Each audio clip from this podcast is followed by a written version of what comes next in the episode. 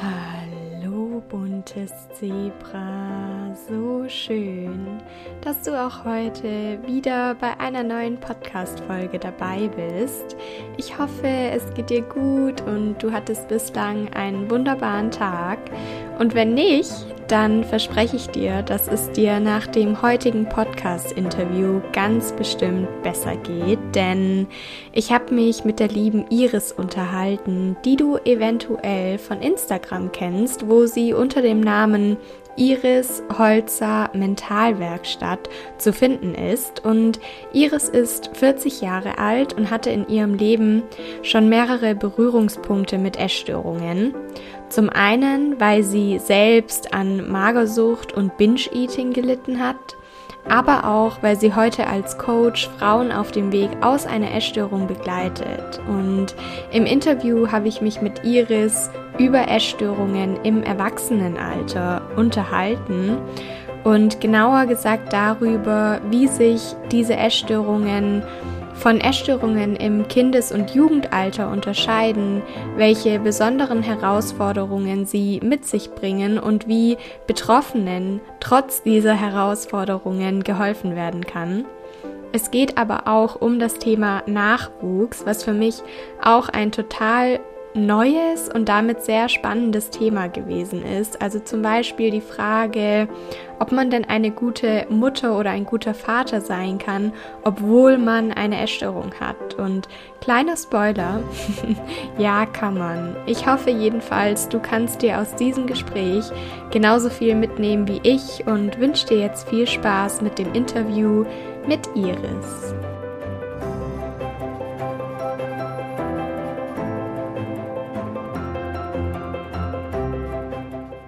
So, ich darf heute die liebe Iris im Podcast begrüßen und ich freue mich so sehr auf unser Gespräch und auf alles, was wir heute raus in die Welt bringen.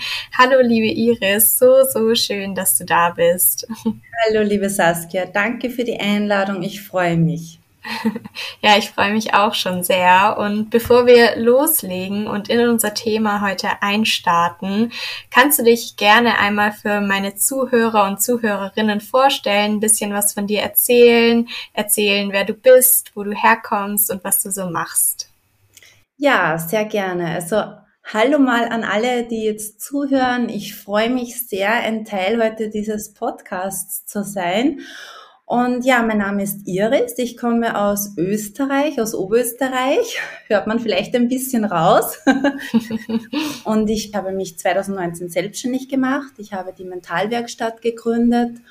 Und dabei möchte ich vor allem Mädchen und Frauen dabei begleiten, wieder mehr zu sich zu finden, weil viele einfach ein Thema haben bezüglich Emotionen, sich in sich verloren zu fühlen, diese innere Leere zu spüren und im Außen dies zu kompensieren. Und viele machen das eben mit Essen, emotionalen Essen. Und es geht bei vielen halt einfach in die Richtung einer Essstörung. Und da möchte ich einfach gerne begleiten, weil ich selber weiß, wie es ist, wenn man sich hier verloren fühlt. Und ja, ich bin Mutter einer bald neunjährigen Tochter, äh, sehr naturverbunden, und ein sehr hochsensibler und offener Mensch. Und ich freue mich einfach heute auch mein Wissen und meine Erfahrungen mit euch teilen zu dürfen. Vielen, vielen Dank für deine Vorstellung an der Stelle schon mal und auch danke für den Einblick in deine Arbeit. Wenn du magst, dann darfst du gerne auch noch mal näher darauf eingehen, wie deine eigene Geschichte dazu beigetragen hat, dass du heute diese Arbeit machst. Mhm, ja, sehr gerne. Bei mir hat es bereits angefangen, also ich bin jetzt 40 und bei mir hat mein Weg angefangen, als ich ungefähr so 15, 16 Jahre alt war. Es hat einfach ja mit der Pubertät begonnen. Ich bin ein sehr, wie schon zuerst erwähnt, ein sehr sensibler Mensch und als ich dann in die Pubertät kam und sich alles veränderte, es verändert sich die Schule, ähm, meine Freunde waren plötzlich alle weg und dadurch, dass ich auch aus einem sehr behüteten Elternhaus komme, und plötzlich in einer Schule war, wo man irgendwie so auf sich gestellt war. Und ich fühlte mich einfach so alleine und überfordert. Und ich bin da einfach mit den ganzen Gefühlen und Emotionen nicht mehr mitgekommen. Also es fühlte sich so an, wie wenn mir der Boden unter den Füßen weggezogen würde. Und der Körper hat sich verändert. Alles ist fraulicher und runder geworden. Und dann die ganzen Gefühle, diese Hormone, diese innere Veränderung auch. Und damals, naja, vor über 20 Jahren, war das noch nicht so, dass man da jetzt irgendwie darüber gesprochen hat oder wo man sich austauschen konnte. Es gab weder Handys noch irgendwie so Plattformen. Und ja, ich fühlte mich einfach unverstanden. Ich fühlte mich regelrecht verloren. Und aufgrund dessen habe ich dann äh, weniger gegessen, unbewusst. Und dieses weniger Essen war dann so, dass es sich so angefühlt hat, wie wenn ich plötzlich über etwas Kontrolle hatte, nämlich über meinen Körper. Meinen Körper, der sich plötzlich veränderte, den konnte ich jetzt plötzlich kontrollieren mit dem, dass ich weniger gegessen habe. Und das gab mir so eine Sicherheit zurück, so eine Macht. Und so hat sich dann bei mir damals die Magersucht eingeschlichen. Und ich hatte dann ungefähr ein bis eineinhalb Jahre diese Art der Essstörung mit allen Höhen und Tiefen und meine Eltern waren natürlich sehr besorgt und standen hinter mir, aber es war früher nicht so, also man, man konnte sich an niemanden so wenden oder darüber reden und es war ein absolutes Tabuthema, ja, mit so viel Scham verbunden, ja. Und ich wollte dann aber einfach selber aus eigener Kraft auch gesund werden. Es fühlte sich einfach nicht richtig an. Ich wollte ja leben, ich wollte gesund und glücklich sein und ich hatte eine so schöne Kindheit und tolle Eltern und alles. Naja, und ich habe dann wieder angefangen zu essen. Und äh, wie viele wahrscheinlich äh, auch wissen, kehrt dann sozusagen der Extremhunger ein, ja, weil der Körper einfach dann dieses Verlangen hat. Und der Körper kann uns ja irgendwie noch nicht vertrauen. Er, er punkert dann auch so viel. Und bei mir hat sich wirklich dieser Extremhunger kam dann wirklich auf mich zu. Und ich wusste aber nicht, dass das ein Extremhunger ist. Also habe ich wieder dagegen gekämpft irgendwo, konnte aber irgendwo nicht mehr dagegen kämpfen, weil ich ja eigentlich keine Magersucht auch mehr haben wollte. Mhm. Und irgendwann war es dann so, dass ich mehr oder weniger, hat sich bei mir dann die Essstörung verlagert und ich kam in das Binge-Eating. Und am Ende hatte ich 40 Kilo zu viel. Also es war wirklich von einem Extrem ins andere. Aber es konnte mir auch keiner sagen, was die Ursache ist und was man dagegen tun kann. Ja, ich war irgendwie komplett auf mich allein gestellt. Und ich habe es dann auch alleine eigentlich da rausgeschafft, ja ich habe einfach mehr oder weniger mich immer wieder mit mir selber verbunden, wusste aber damals noch gar nicht, dass das so war, ja. Das war einfach meine Intuition, mein Bauchgefühl. Ich habe dann trotzdem Bücher gefunden, ich habe alles, was es an Ernährung und Psyche gab, gelesen, habe dann für mich Ausbildungen gemacht, Kurse, Workshops, was es halt damals gab, ja. Und so fand ich eigentlich den Weg zu mir und so fand ich zum intuitiven Essen, was ich aber auch noch nicht wusste, dass das das intuitive Essen war. Es war rein mein inneres Gefühl. Immer mehr kam natürlich dann auch das Thema Essstörung ist ja jetzt immer mehr in den Medien und man, man liest und redet darüber. Und so habe ich mich dann auch mehr wieder rausgetraut, ja. Weil, wie schon gesagt, die Scham war da und man hat nie so darüber gesprochen. Und 2018 äh, durfte meine Familie und ich noch einen sehr schweren Schicksalsschlag erleben. Wir hatten eine Totgeburt, also ich hatte eine Totgeburt in der 27. Schwangerschaftswoche und ich weiß noch, als ich im Krankenhaus lag, hatte ich so eine Eingebung, jetzt ist es Zeit, anderen zu helfen. Und es entstand so dieser Drang in mir, jetzt mit, mit meiner Geschichte einfach rauszugehen und Menschen an die Hand zu nehmen und Menschen dabei zu begleiten, wenn sie sich verloren fühlen. Ja, und ich habe dann noch weitere Ausbildungen gemacht. 2019 bin ich dann komplett in die Selbstständigkeit mhm. gegangen. Ja, lange Rede, kurzer Sinn.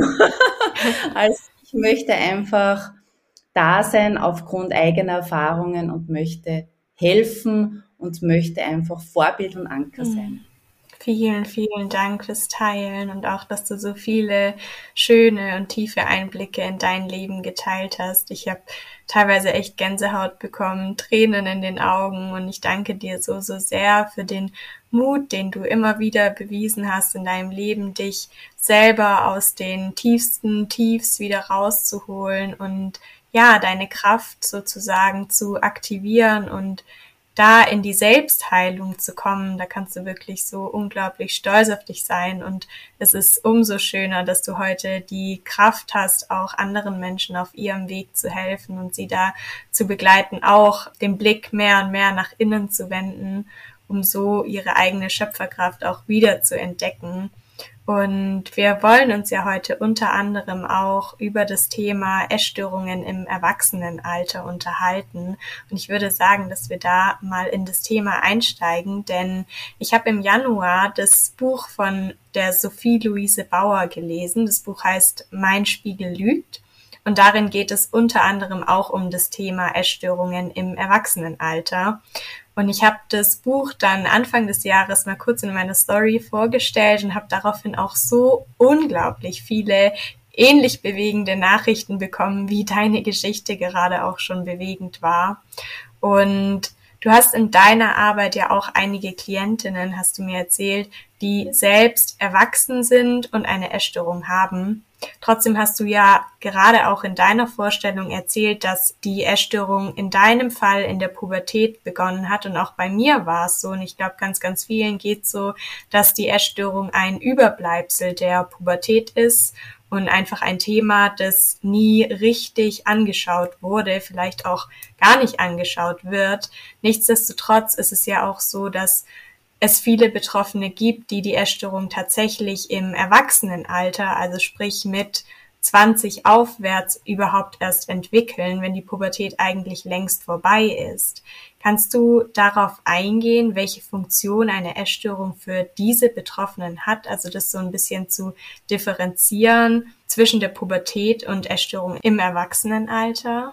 Mhm, ja, natürlich, sehr gerne. Also eine Essstörung, wenn man diese erst im Erwachsenenalter bekommt, unter Anführungszeichen, ähm, hängt es meiner Meinung nach auch sehr oft damit zusammen, auf Social Media wird einem natürlich sehr viel gezeigt und präsentiert. Mhm. Es gibt wahnsinnig viele Ernährungsformen mittlerweile und es geht immer so dieser Trend immer mehr nach außen über Leistung, Leistung bedeutet Anerkennung, perfekt sein, perfekt funktionieren möchten, auch im Job. Und man vergleicht sich dann so auch im Außen, ja. Und hier kommt man wirklich immer mehr von seinem eigenen Gefühl weg und immer mehr in den Kopf. Und Viele fangen dann an mit verschiedensten Diäten, orientieren sich an irgendwelchen anderen und diese Abhängigkeit kann dann einfach in eine Sucht führen, weil man einfach von sich selbst dann immer mehr getrennt wird und immer mehr die Bestätigung im Außen dann braucht. Man braucht irgendwo einen Halt im Außen, weil man sich in sich selbst verloren hat.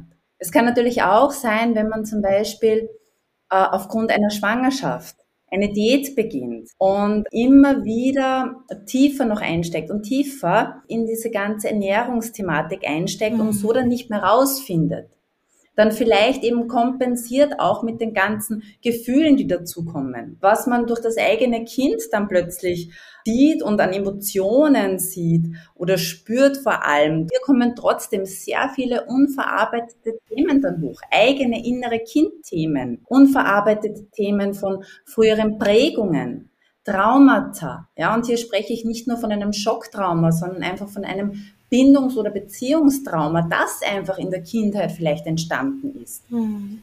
All das kommt dann vielleicht halt erst später irgendwie zum Vorschein oder hat sich in der Pubertät schon gezeigt. Und viele kennen ja den Begriff der Quasi-Recovery, wo man wieder einen Weg findet, Lebensmittel zu essen, aber halt sehr restriktiv und man kommt so trotzdem durch. Es fühlt sich irgendwo gut an, weil es wird ja heutzutage gut geheißen, wenn man sich zusammenreißt beim Essen und wenn man viel Sport treibt. Daher bekommt man wieder die Bestätigung natürlich und man macht so weiter. Ja, aber im Endeffekt steckt da schon etwas ganz anderes dahinter. Je länger, dass ich das unverarbeitet lasse, desto mehr breitet sich das natürlich im Inneren aus. Das spürt man natürlich dann im Erwachsenenalter und vor allem dann auch, wenn man Kinder hat, weil Kinder einfach unser Spiegel sind. Vielen, vielen Dank für den Einblick. Ist auf jeden Fall total spannend, was du gerade nochmal gesagt hast. Und ich hoffe, dass jetzt ganz viele zuhören, die sich auch in den Worten eventuell wiedererkannt haben und da vielleicht sogar so ein Licht aufging, weil sie ihre eigene Essstörung bis zum jetzigen Zeitpunkt selbst noch nicht richtig begreifen und verstehen können. Ich glaube, ein ganz wichtiges Stichwort ist an der Stelle einfach Kontrolle, denn egal ob es um Social Media geht oder den Beruf oder die Aufarbeitung der eigenen Kindheit oder Nachwuchs. Es passiert ganz, ganz viel im Außen, das man selbst nicht kontrollieren bzw. beeinflussen kann. Und da ist der Körper und die eigene Ernährung einfach auch ein Mittel, das sich kontrollieren lässt und wo dann mit der Zeit an immer größerer Bedeutung auch gewinnt.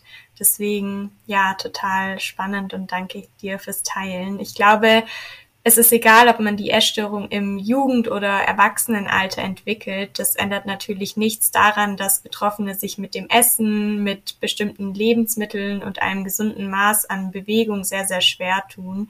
Ich könnte mir aber auch vorstellen, dass für Betroffene ab einem bestimmten Alter nochmal andere Herausforderungen zukommen als auf Betroffene, die ja zwischen 12 und 25 vielleicht sind, kannst du diese Herausforderungen nochmal konkretisieren, vielleicht auch anhand der Erfahrungen deiner Klientinnen?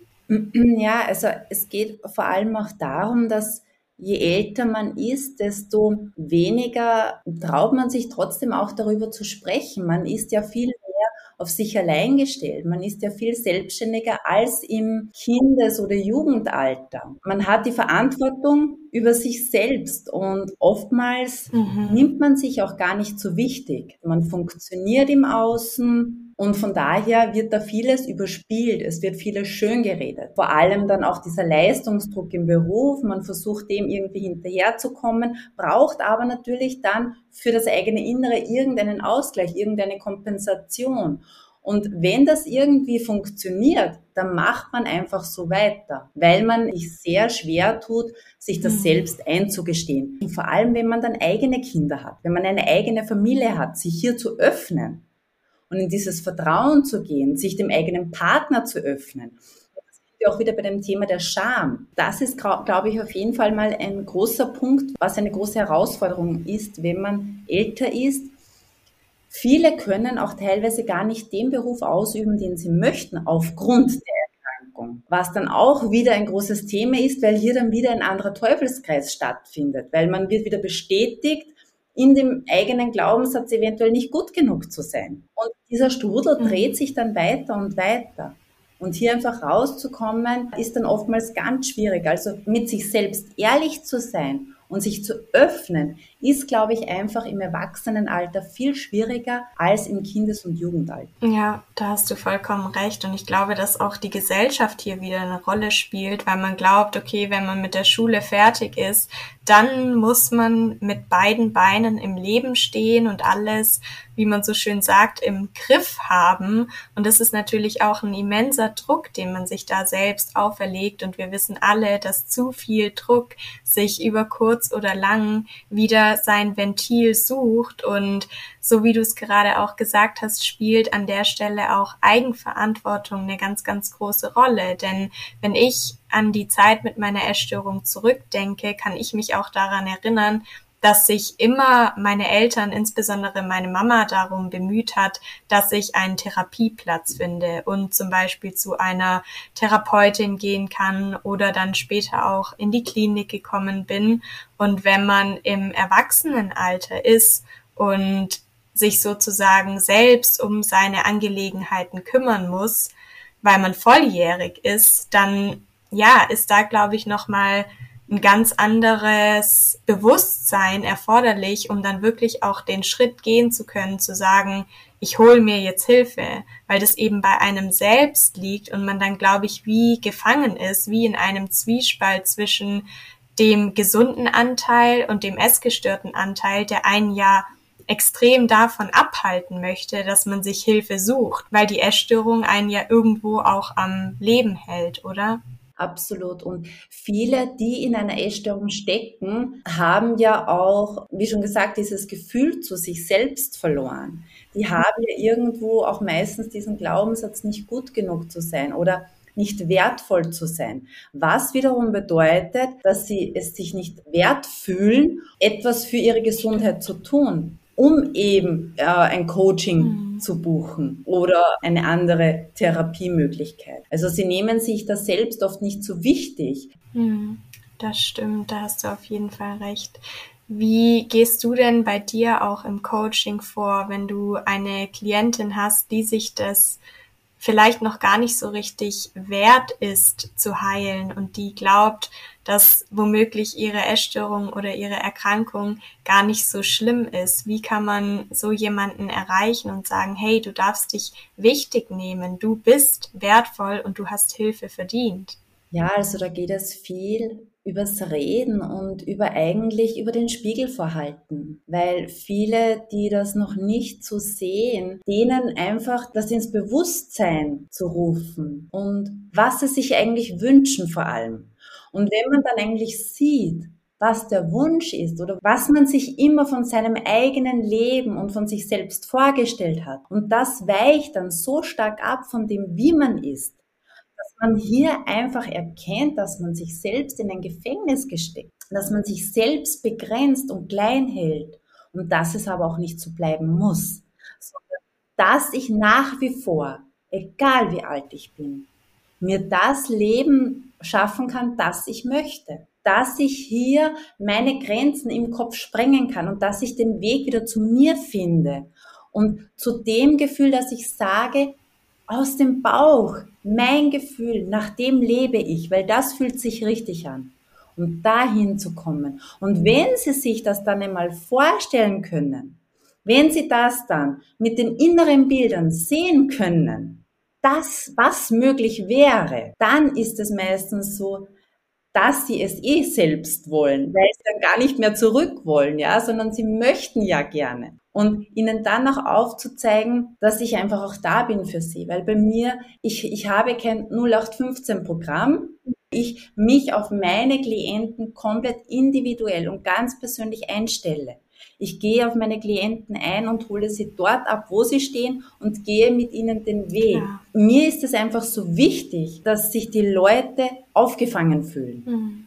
Da hast du vollkommen recht. Und ich musste gerade auch so ein bisschen grinsen, als du das von der Vision erzählt hast, weil das bei mir ähnlich war, wo ich dann erstmal so eine Vision für mich hatte und ein Warum für mich hatte, da gab es für mich auch kein Zurück mehr. Beziehungsweise wenn ich ein paar in Anführungszeichen Rückschritte gemacht habe, dann habe ich mir immer wieder die Frage gestellt, wer möchte ich eigentlich sein und wie möchte ich, dass mein Leben aussieht.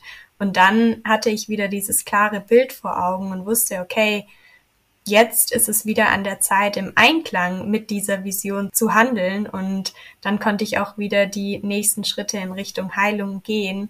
Und danke dir, dass du da schon einiges jetzt von deinem Coaching geteilt hast. Das hört sich auf jeden Fall super schön und hilfreich an. Denn ich glaube, dass ein Coaching auch eine gute Alternative ist für Betroffene im Erwachsenenalter, weil sie ja aufgrund des Berufs oder auch aufgrund von eigenen Kindern nicht die Möglichkeit haben, mal eben zu verschwinden, sag ich jetzt mal, und sich in einen stationären Klinikaufenthalt zu begeben. Gibt es abgesehen von Coachings noch weitere Hilfsangebote, die Betroffene im Erwachsenenalter speziell in Anspruch nehmen können? Denn Coachings sind ja auch immer mit finanziellen Mitteln verbunden, leider. Also man kann sich ja nur wünschen, dass die Krankenkasse da irgendwann auch noch etwas zu beiträgt, aber momentan sind wir ja da leider noch nicht. Ja, leider. Also das würde ich mir auch sehr wünschen, weil dieses Wertvollsein spielt nämlich auch hier ein Thema. Was bin ich denn mir wert, für mich da Geld auszugeben? Ja. Also ich finde, dass viele, die sich hier gerne Hilfe wünschen würden, hier sehr gut auch aufgehoben sind, wenn sie einmal dieses Bewusstsein für sich haben. Und das können viele erreichen über Bücher lesen zum Thema Essstörungen. Gibt es mittlerweile so viele und tolle Bücher. Mhm. Sich hier mal einzulesen, ja, damit man sich selber verstehen lernen darf. Ich es gibt tolle Blogs hier, so wie deiner auch, wo einfach sehr viel steht, wo man sich selber fragen kann, trifft das auf mich zu? Und wo man sich dann plötzlich wiedererkennt. Mhm. Und ich finde, das ist so wichtig, weil jemand, der in einer Essstörung steckt, der braucht dieses Gefühl von, es geht jemand anderen auch noch so, die versteht mich. Dann gibt es auch so Kurse, die man mittlerweile auch machen kann wenn man sagt, ja, man will da noch nicht ja. so ganz all in gehen. Und trotzdem finde ich es ganz wichtig, diese Coachings, die ganz tollen Coaches mittlerweile, die hier einfach auch aus eigener Erfahrung sprechen.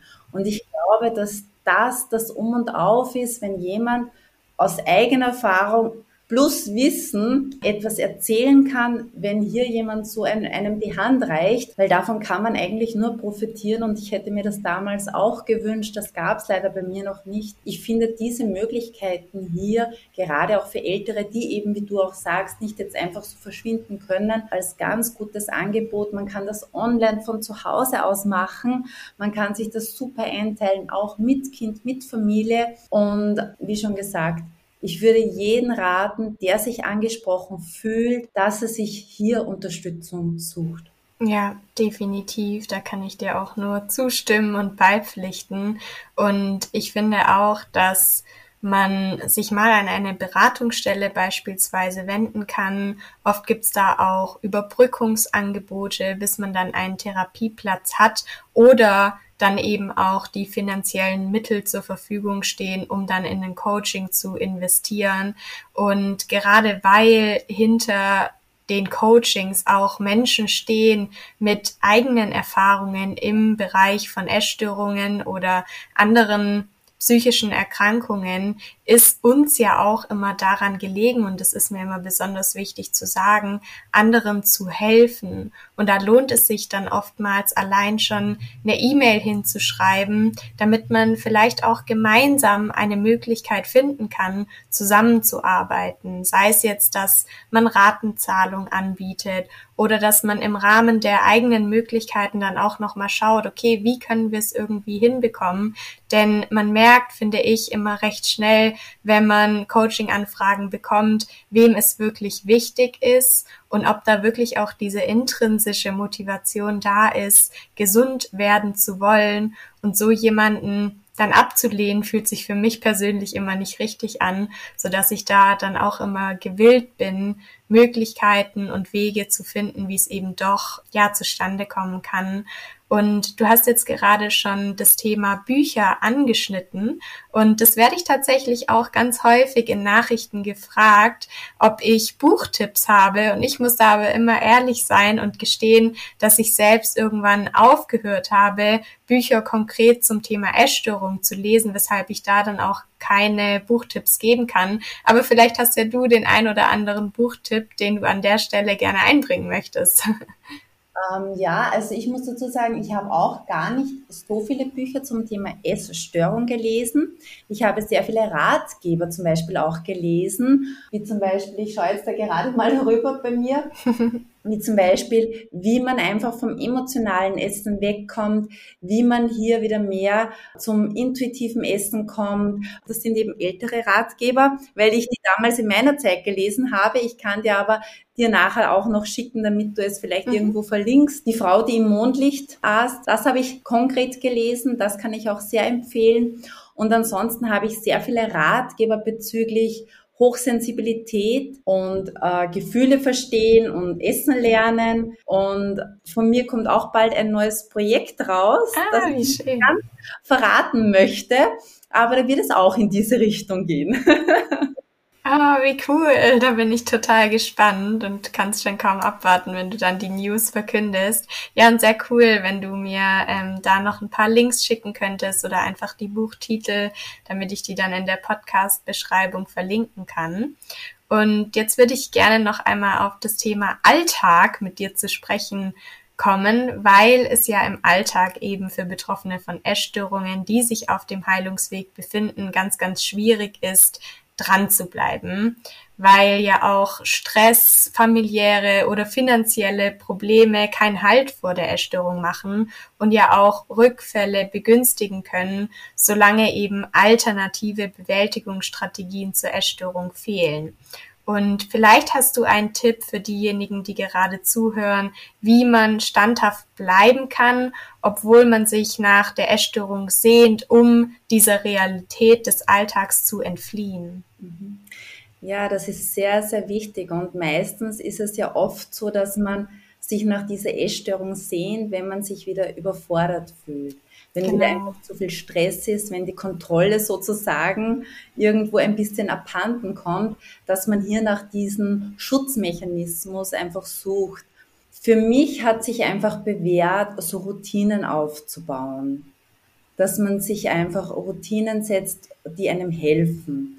Und zwar, die muss ich aber vorher setzen und mir vorher darüber bewusst sein, was mir in diesen Momenten helfen würde. Mhm. Bei mir hilft es sehr gut, in die Natur zu gehen und wirklich bewusst einfach in der Natur sich zu erden, mhm. meditieren, journalen, Musik hören. Was ich auch gerne mache, ist mit meiner Tochter basteln. Und ganz, ganz wichtig, was mir vorhin auch angesprochen habe, immer das eigene Warum zu fühlen sich immer wieder damit zu verbinden. Und das funktioniert einfach gut, wenn man innere Bilder auch dazu hat. Wenn man sich das wirklich so gut vorstellen kann, sich da auch ein Vision Board mhm. macht. Oder wo man sich Affirmationen aufschreibt und überall hinklebt, wo man oft vorbeikommt oder auf den Spiegel, ja, so dass man einfach immer wieder erinnert wird.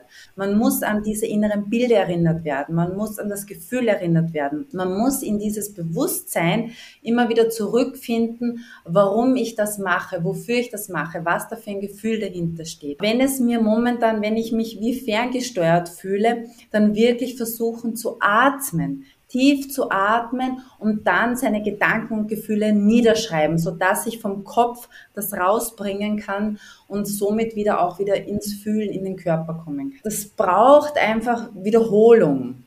Mhm. Und natürlich, wenn man mal eine, eine Heilungsphase ist keine gerade Linie.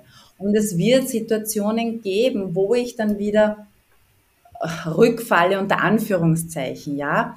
Aber sich dann nicht zu bestrafen und Schuldgefühle sich einreden, sondern zu sagen, okay, das war jetzt so, die Situation erkennen, warum ich so gehandelt habe und wie es so weit kommen konnte, dass ich wieder rückfällig geworden bin und hier einfach einen bewussten Blick darauf werfen. Und somit lerne ich mich immer selbst besser kennen. Und je besser ich mich kennenlerne, je mehr ich mich mit mir verbinde, desto besser gehe ich diese Schritte auf meinem Heilungsweg. Hm, das stimmt auf jeden Fall. Und das hat mich auch so ein bisschen daran erinnert, was ich heute erst für einen neuen Blogartikel geschrieben habe, weil es da auch um Fehler in Anführungszeichen auf dem Heilungsweg ging. Und da ist mir auch nochmal so bewusst geworden, dass ich unglaublich viele Fehler auf meinem eigenen Weg gemacht habe, rückblickend aber erkenne, wie wichtig jeder einzelne von diesen Fehlern war, eben weil ich mich allein dadurch dann auch reflektieren konnte und schauen konnte, okay, wie ist es dazu gekommen und was kann ich zukünftig auch anders machen. Dementsprechend sind diese Fehler eigentlich gar keine Fehler, sondern letztendlich halt Potenzial für Wachstum und jedes Wachstum ist ja auch wieder ein kleines Stück Heilung und da einfach auch mal ganz viele unterschiedliche Dinge auszuprobieren, wenn wir über Routinen sprechen und selbst dann, wie du sagst, ins Spüren zu kommen und wirklich mal reinzufühlen, was tut mir gut und sich da auch nicht so an, ja, dem zu orientieren, was man überall sieht, liest und hört. Wenn man überall li sieht, liest und hört, man muss Yoga machen, man muss meditieren, und man merkt, dass es einem vielleicht in der momentanen Situation noch nicht gut tut, dann auch zu sagen, okay, was kann ich stattdessen tun? Ist meine Meditation vielleicht, so wie du es gerade auch gesagt hast, das Basteln mit meinem Kind oder rausgehen in die Natur? Es gibt ja so, so viele wunderschöne Dinge, die man machen kann und sich da auch vielleicht mal eine Liste anzulegen, so dass man in Notfällen und Krisensituationen einfach einen Blick drauf werfen kann und sich dann ganz spontan, ohne großartig darüber nachzudenken, für eine dieser ja, alternativen Beschäftigungsmöglichkeiten, sage ich jetzt mal, entscheiden zu können. Und du hast gerade, als du gesprochen hast, auch schon das Thema Schuld angesprochen. Und Schuld ist ja ein Thema, das auf dem Weg der Heilung oder auch in der Essstörung immer wieder angesprochen wird. Denn bei meinen Therapien wurde auch immer ein Blick in die Vergangenheit geworfen, um da die Ursachen meiner Essstörung zu finden und die Ursache oder den Auslöser in der Familie zu finden. Wie stehst du zu dieser Schuldfrage und wie gehen damit vielleicht auch deine Klientinnen um? Also ich bin der Meinung, dass eine Essstörung, sagen wir mal, in 90 Prozent der Fälle nichts mit dem Essen zu tun hat, sondern dass das einfach viel tiefer liegt. Die Essstörung ist einfach eine Schutzstrategie, die wir wählen, um mit etwas klarzukommen. Und diese Wurzel zu finden und diesen Kern zu finden, liegt meistens in der Vergangenheit. Hier spielen oft viele Punkte eine Rolle. Die Erziehung oder gewisse Situationen wie äh, Scheidung der Eltern, ja. Aber ich kann jetzt nicht sagen, meine Eltern sind schuld oder genau diese Situation oder dieses Ereignis, sondern es geht ja nicht an sich um das Ereignis oder die Situation, sondern um die Bewertung und die Gefühle, die ich da reingesteckt habe. Und wenn wir jünger sind, können wir oft noch nicht mit gewissen Situationen umgehen. Wir können gewisse Situationen noch gar nicht ja. verstehen. Wir sind in gewissen Situationen vielleicht abhängig noch von den Eltern. Und hier prägen sich halt sehr viele äh, Gefühle, viele Bewertungen auch ein. Und das speichert sich ab. Was aber nicht bedeutet, dass jetzt irgendeine Situation schuld ist, sondern hier haben einfach sehr viele Faktoren dazu geführt, dass sich ein gewisses Gefühl über diese Situation in mir abgespeichert hat. Und wenn mhm. dieses Gefühl nicht aufgearbeitet wird und nicht verarbeitet wird, dann sitzt diese Energie immer im Körper und wird einfach durch gewisse Situationen im Außen, die uns dann triggern, dann wieder hervorgerufen. Genau. Das ist eben dann das, äh, was man im Jetzt hat, wo aber die Ursache eben ganz woanders zu suchen ist. Und da muss man eben in die Vergangenheit oft reisen. Man muss die Ursache wirklich an der Wurzel sehen und nicht am Symptom arbeiten. Und das ist ganz wichtig. Und viele arbeiten dann immer in Bezug auf das Essen, wieder Essen lernen, die richtigen Portionsgrößen, äh, der richtige Umgang mit dem Essen, was natürlich wichtig ist. Aber ich muss an die Wurzel gehen. Total. Und da habe ich mich gerade auch sehr wiedererkannt, weil ich eben auch lange einzig und allein das Symptom behandelt habe und auch immer dachte, ja, ich muss einfach in Anführungszeichen nur essen und zunehmen, aber habe mich dann eben gewundert, warum ich auch immer und immer wieder zurück in die Essstörung gerutscht bin. Aber letztendlich ist es ja tatsächlich so, wie du sagst, dass die Essstörung aus einem ganz bestimmten Grund da ist und ihren Ursprung häufig in der Vergangenheit hat und da eben eine ganze Menge unverarbeitete Wunden und Schmerz und Leid hinterstecken. Und bevor man das für sich nicht aufgelöst und aufgearbeitet hat, wird man immer und immer wieder in die Erstörung zurückgeraten, weil das Leben einem eben so lange dieselbe Aufgabe gibt, bis man sie für sich löst. Von daher fand ich das gerade auch nochmal sehr wichtig, was du gesagt hast. Und ich finde, das kann man auch nicht oft genug betonen, dass dieser ganzheitliche Ansatz super wichtig ist, dass das Essen und all das, was damit einhergeht, natürlich eine wichtige Rolle spielt, aber dass es eben nur ein Teil des Problems ist und nicht der Kern des Problems. Und eine Angst, die mich selbst auch lange begleitet hat, während ich auf meinem Heilungsweg war, war, dass ich mit dem Problem, das ich habe, dass ich mit der Essstörung in Zukunft keine gute Mutter sein kann, weil wie soll ich meinem Kind Essen beibringen, wenn ich selbst nicht auf die Reihe bekomme? Heute sehe ich das natürlich ein bisschen anders, aber ich bin mir sicher, dass du diese Angst vielleicht von dir selbst, vielleicht aber auch von deinen Klientinnen kennst und was würdest du gerne Menschen mit dieser Angst mitgeben und ihnen sagen? Hier ist es auch ganz wichtig, einfach dieses Selbstbild. Wie, wie gehe ich mit mir um? Wie spreche ich mit mir? Und hm. wir sind oftmals einfach immer viel zu hart und bestrafen uns und reden einfach schlecht zu uns. Und da ist es auch einmal ganz wichtig, einfach dieses Bewusstsein über einen selbst, sich selbst auch dabei die beste Freundin zu sein. Und wenn ich so schlecht über mich rede, hier wirklich Stopp zu rufen und diese Blickrichtung ändere, mhm. diese Bewertung ändere und mich als meine beste Freundin sehe und versuche positiv zu, zuzureden. Unsere Kinder suchen uns aus und wir suchen uns unsere Kinder aus. Davon bin ich ganz fest überzeugt und ich glaube einfach, dass wir durch unsere eigenen Kinder hier ganz viel lernen dürfen, wenn wir bereit sind, uns dafür zu öffnen. Mhm. Und hier einfach selbst dann auch wieder sein eigenes innere Kind hervorholen, sich auch mit dem eigenen inneren Kind hier verbinden. Und dieses innere Kind braucht ja ebenfalls eine Umarmung. Trost und Wärme. Und hier ganz bewusst, wenn ich durch mein eigenes Kind hier irgendwo getriggert werde oder hier einfach, wie schon gesagt, Kinder halten einen ja den Spiegel vor. Wenn ich hier Situationen erkenne, dann bewusst die Verbindung zu dem eigenen inneren Kind aufnehmen und das Kind in den Arm nehmen, mein eigenes inneres Kind. Und wohlwollend und liebevoll zu mir zu sein. Unsere Kinder lernen von uns und wir lernen von unseren mhm. Kindern. Aber wir dürfen hier einen neugierigen, offenen Blick auf unsere Kinder haben. Und wir geben immer unser Bestes zum Zeitpunkt, an dem wir gerade stehen. Und wir lernen immer dazu. Und das ist, glaube ich, was wir uns immer wieder ins Bewusstsein rufen dürfen.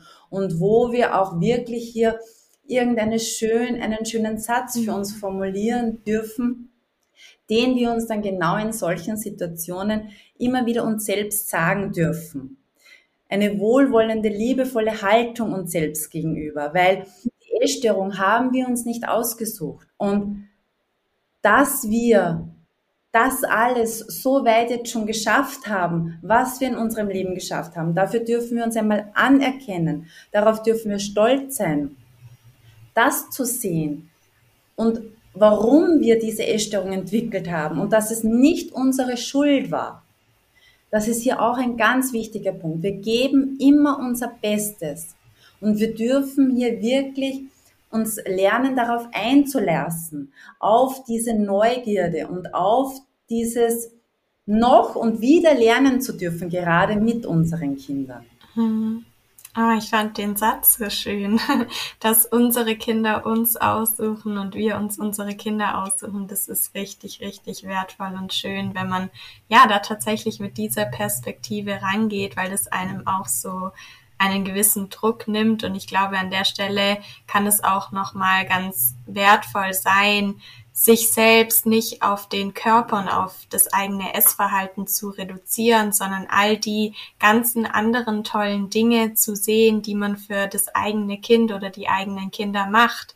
Denn ja, vielleicht klappt es mit dem Essen noch nicht hundertprozentig, aber dafür vertritt man das Kind an Elternabenden oder man begleitet es auf den Spielplatz oder man macht mit ihm schöne Unternehmungen, bastelt mit ihm oder sieht sich abends was gemeinsam mit ihm im Fernsehen an, kümmert sich liebevoll um es. Und ich glaube, da darf man sich selbst tatsächlich, so wie du sagst, auch anerkennen. Genau. Kinder brauchen keine perfekten Eltern. Kinder brauchen echte Eltern, die sie versuchen zu verstehen, die sie liebevoll an die Hand mhm. nehmen die sie einfach in ihrem Sein sein lassen. Ja, total. Und du bist ja jetzt heute selbst Mutter von einer ähm, fast neunjährigen Tochter. Und gerade weil du ja die Expertise in dem Thema Essstörung hast und auch deine eigenen Erfahrungen mit dem Thema Essstörung gemacht hast, würde es mich noch total interessieren, wie ihr das Thema gesunde Ernährung, aber auch Körper und ja, Leistungsdruck bei euch zu Hause handhabt? Also ich muss ganz ehrlich sagen, wir machen hier überhaupt kein Thema draus. Aufgrund meiner Geschichte bin ich, glaube ich, so geworden, dass ich immer versuchen möchte, meine Tochter zu verstehen, dass ich gerade, wenn sie auch mal einen Wachstumsschub hat, dass ich nicht nur irgendwie sage, ja, sie hat gerade einen Wachstumsschub, sondern dass ich sie verstehe, dass ich sie in ihrem Verhalten wo sie ja selbst oft überfordert ist, wenn gerade so ein extremer Wachstumsschub ansteht, dass ich sie einfach begleite, dass ich für sie da bin und ihr zeige, dass ich sie verstehe und dass sie auch so sein darf mit ihren Gefühlen. Mhm. Und bezüglich gesunder Ernährung, ich koche und backe sehr viel und ich achte natürlich auf Qualität und auf die Gesundheit, aber es wird nicht überthematisiert, ja. Und mittlerweile ist es auch so, dass ich ihr quasi frei Wahl lasse und auch von den Mengen her, weil ich gerne sie darin unterstützen möchte, dass es selbst daraus ein Gespür einfach, mhm. wie viel ist zu viel oder wie viel ist zu wenig, einfach nach ihrer eigenen Intuition. Weil meine Tochter hat ein so gutes Gespür. Und ich möchte sie da gar nicht zu viel irgendwie, da irgendwie draus bringen, sondern ich versuche ihr dieses Vertrauen zu geben, dass sie selbst entscheiden kann, wie viel an Süßigkeiten sie sich nehmen möchte oder wie viel ihr gut tun würde. Und ähm, ich achte natürlich darauf, dass Obst und Gemüse gegessen wird. Aber sie hatte eine Zeit lang, wollte sie nicht wirklich viel Gemüse essen. Und ja, dann habe ich daraus aber kein Thema gemacht, ja. Weil sobald ich ein Thema daraus mache und da irgendwie das mit Macht und Druck erzwinge, da erzeugt man nur das Gegenteil und man selbst gerät auch unter Druck, ja. Ein Kind verhungert nicht bei vollem Tisch, ist so ein gutes Sprichwort und ein Kind holt sich das, was es braucht. Ich biete ihr das an und sie darf entscheiden, was sie wann braucht, ja. Natürlich gibt es bei uns Routinen, weil ein Kind einfach Routinen braucht, also Frühstück, Mittag, Abendessen und zwischendurch, wenn sie Hunger verspürt oder wenn sie mal auch Appetit auf etwas hat oder wenn Freundinnen da sind oder eine Geburtstagsfeier ansteht, es soll nicht so sein, dass sie, dass sie Lebensmittel in gut und schlecht unterteilt. Ja? ja. Ich versuche ihr zu zeigen, dass alle Lebensmittel in Ordnung sind und dass man einfach auch spürt, was einem gut tut und was nicht.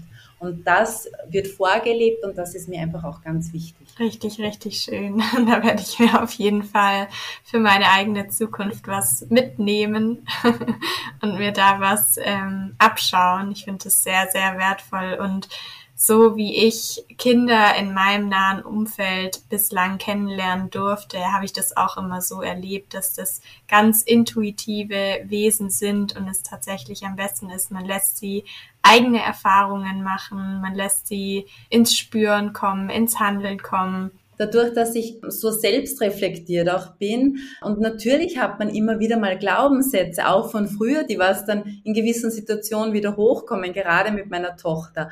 Und da ist es dann oft so, dass ich wirklich einen bewussten Blick hinwerfe, was denke ich denn jetzt darüber? Woher kommt denn jetzt dieser Glaubenssatz? Mhm. Und dass ich hier dann aber den Glaubenssatz für mich umformuliere und den nicht auf meine Tochter projiziere. Ja, stimmt, dass deine Tochter dir hier dann auch nochmal den Spiegel vorhält und ja. dir vielleicht einen der Gründe zeigt, aus denen sie ja. sich dich ausgesucht hat als ihre Mama.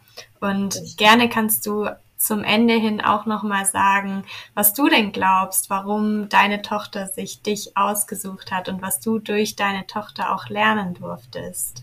Also ich durfte durch meine Tochter wirklich schon sehr viel lernen. Einfach in diesem Moment zu sein. Nicht immer zu viel in der Vergangenheit. Also ich bin auch ein Mensch, ich habe immer so viel eben in dieser Vergangenheit gesucht nach Antworten, dass ich mich hier oft auch sehr verlaufen habe. Und was ich auch ganz stark gelernt habe, alle Gefühle sind in Ordnung. Und einfach diese bedingungslose Liebe ist einfach das Größte und Wichtigste, was ich durch meine Tochter wieder lernen durfte. Hm, richtig, richtig schön. Vielen, vielen Dank fürs Teilen. Das hört sich alles wirklich wundervoll an. Und ja, ich danke dir auch sehr für das schöne Gespräch. Ich würde dir jetzt gerne noch meine Abschlussfrage stellen, die ich all meinen Interviewgästen stelle. Denn wir sind ja im Bunte Zebras Podcast, in dem es unter anderem um bunte Eigenschaften geht. Deswegen wäre auch meine Frage an dich, was deine bunteste Eigenschaft oder deine buntesten Eigenschaften sind. Ja, das ist eigentlich ganz schwierig zu beantworten. Aber ich würde mal sagen, dass ich ja ein Stehaufmännchen bin. Also ich habe wirklich schon so einiges erlebt, wo ich als Sensibelchen trotzdem immer wieder die Kraft aus mir selbst herausholen musste und selbst die Kraft aufbringen musste, aus wirklich nicht schönen Herausforderungen zu lernen, zu wachsen, damit umzugehen und dann auch vielleicht noch etwas Positives daraus zu machen. Und ich würde mal sagen, dass das meine bunteste Eigenschaft wäre. Richtig schön. Und das hat man auch gemerkt in dem Gespräch, dass ja, du einfach eine unglaubliche Kraft mit dir bringst und so viel Schönes und Positives ausstrahlst. Und da danke ich dir einfach sehr, dass du das auch mit der Welt teilst und dass du dich zeigst und ja, freue mich, dass wir die Möglichkeit hatten, im Podcast heute zu sprechen über so viele wichtige Themen, von denen ich auch hoffe, dass sich alle Zuhörer und Zuhörerinnen ganz, ganz viel mitnehmen konnten und verlinke all die Links zu dir, deinem Instagram-Profil, deiner Homepage in der Podcast-Beschreibung. Falls es jetzt jemanden gibt, der dich gerne noch besser kennenlernen würde, dann meldet euch auf jeden Fall bei der Iris und ja, wir bleiben hoffentlich in Kontakt, hören uns mal wieder. Und wie gesagt, ich danke dir von ganzem Herzen. Ich danke dir, liebe Saskia. Danke, dass ich da sein durfte. Danke, dass ich euch so viel erzählen durfte. Für die tollen Fragen und alles, alles Liebe für dich und für euch da draußen.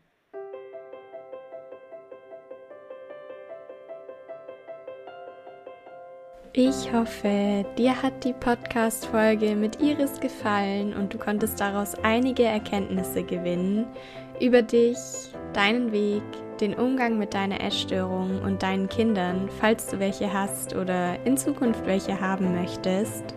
Alle Links zu Iris findest du in der Podcast-Beschreibung, also schau gerne auch nochmal bei ihr auf Instagram vorbei, wo sie weitere Inhalte zur Recovery, Persönlichkeitsentwicklung und mentaler Gesundheit teilt. Und außerdem findest du in der Podcast-Beschreibung noch zwei bis drei Links zu Büchern, die Iris in der Podcast-Folge angesprochen hat und die du dir gerne mal anschauen kannst.